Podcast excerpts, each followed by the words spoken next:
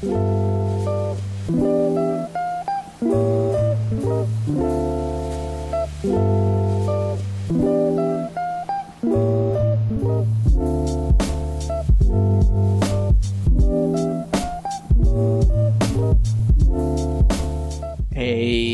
hola, ¿qué tal? ¿Cómo estás? Espero que te encuentres muy muy bien. Yo soy La Razón y la Voz y te doy la bienvenida a una emisión más de tu programa La Razón de la Voz, en su edición número 38.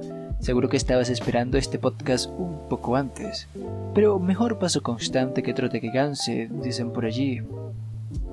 Hoy, luego de una larga inactividad debido a cosas que comentaré a lo largo del programa de la forma más amena que me sea posible, te traigo por fin una nueva emisión y eso me hace muy muy feliz porque de verdad me gusta hablarle al micro. La edición, aunque muy sencillita, y la redacción de breves descripciones para el podcast se me hace un ejercicio de lo más estimulante.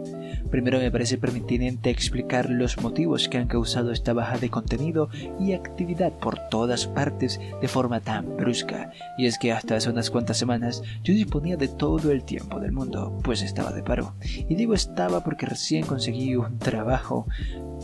Uno que me da buenos ingresos pero que consume bastante, bastante de mi tiempo, a veces más del que me gustaría, pero tiene el lado bueno de que puedo hacerlo relativamente cuando quiera. Los horarios prácticamente los pongo yo. Lo que una vez que me acostumbre a ello, o sea, el tipo de trabajo que estoy haciendo, me permitirá regresar a la antigua cantidad de podcasts semanales que traía antes. Incluso hasta pueda leerlos algo. Pero tiempo al tiempo. Algo que debo agregar es que este trabajo es temporal. Lamentablemente. Ya en podcasts próximos te comentaré más acerca de mis planes más inmediato y cómo va todo el asunto, pero mientras tanto pasaré a otro punto que me ha mantenido bastante ocupado, el papeleo.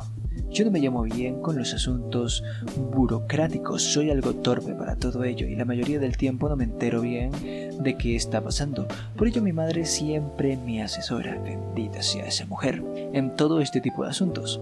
Verás, necesito sacar ciertos papeles, acomodar algunos otros y tener todo en regla para un plan cercano y evitar en la medida de lo posible los malos ratos nuevamente.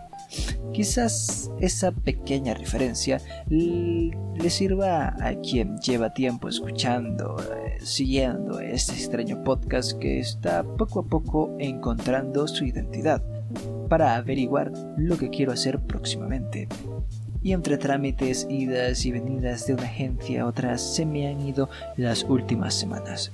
Eso en conjunto a mi salud, que para cuando comencé a hacer los trámites aún no mejoraba del todo, pues hizo que todo fuese un poco más complicado.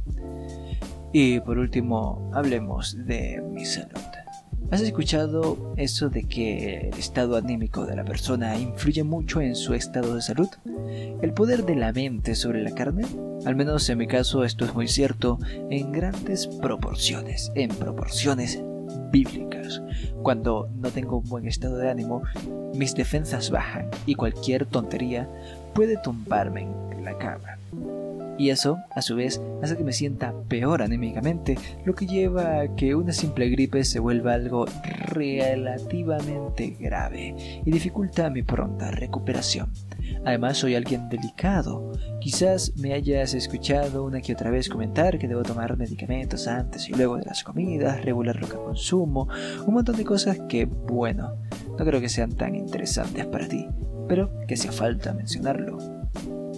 En general, son este cúmulo de cosas las que han evitado que recientemente pueda hacer podcast hasta este momento, que estoy bastante menos atareado y relajado.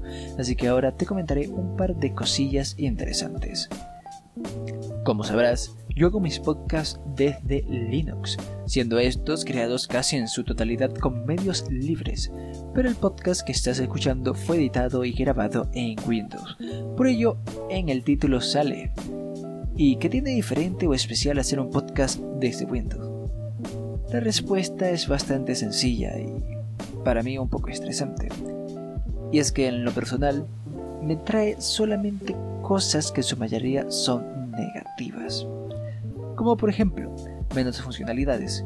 Es curioso que hay tareas que tengo casi automatizadas en Linux debido a los atajos, algunas cosas que están ordenadas de una mejor manera. Todo parece mejor estructurado en Linux. Hasta las cosas más sencillas como cortar o dividir e incluso el normalizar un audio son diferentes en Windows y más engorrosas. Cosa que es curioso teniendo en cuenta que estoy utilizando el mismo Audacity en ambas plataformas.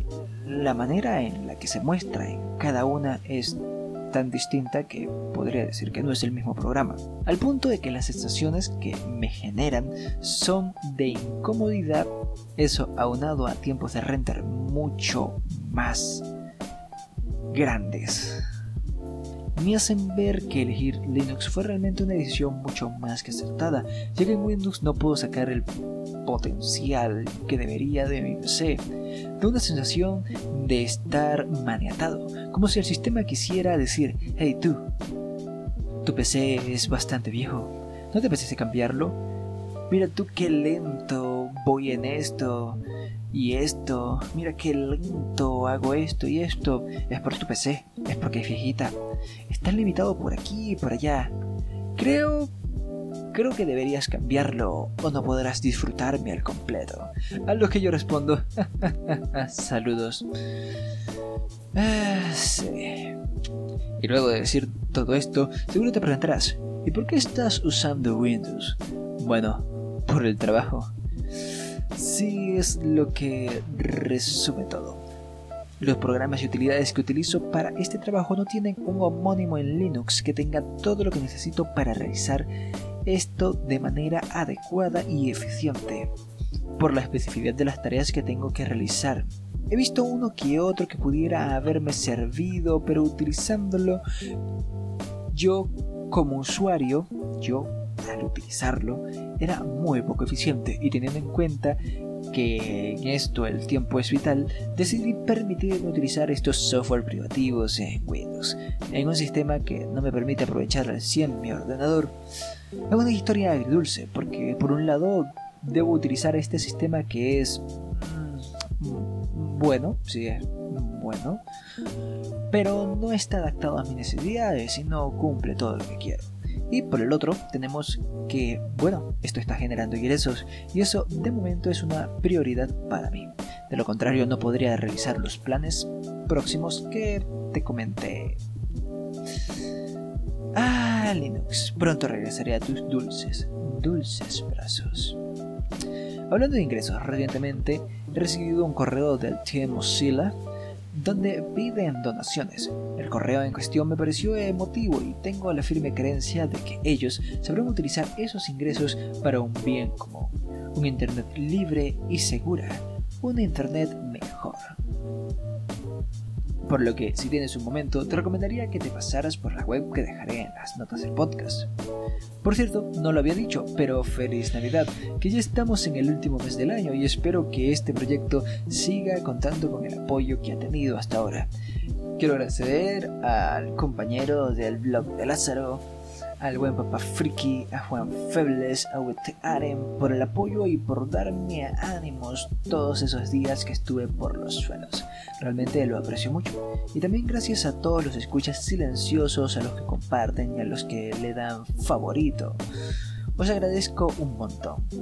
Y es así como llegamos al final de la emisión de hoy. Recién empezamos diciembre y creo que pronto dispondré del tiempo suficiente para hacer al menos tres emisiones más, o un especial navideño, quién sabe. De todas formas, estate atento a mis redes sociales. Por momentos olvidaba que tenía móvil, pero no pasará más. Os mantendré al tanto de las cosas, se los aseguro.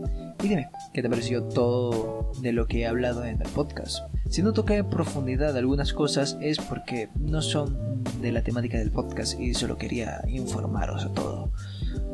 Espero que haya sido de tu agrado. Como siempre, al final de cada podcast, un reconocimiento especial a Juan Febles de Podcast Linux, ya que gracias a su curso de podcasting pude crear este pequeño y humilde espacio. En serio, pásate por su canal, su podcast, por su web. Tiene un contenido de mucha, mucha calidad. Da gusto escuchar. Si quieres estar al tanto de todo lo que digo, pienso y hago, te recomiendo que te pases por mis redes sociales. Tengo perfiles en Mastodon, Diaspora y Twitter. Actualizo regularmente. Y si quieres tener acceso a contenido de índole más personal, te recomiendo que te unas a mi canal de Telegram. Subo contenido allí a menudo. Todos los enlaces están en las notas del podcast. Te ha hablado la razón y la voz. Nos vemos en una próxima emisión. Y recuerda siempre que das Leben es chao. La vida es bella. Adiós.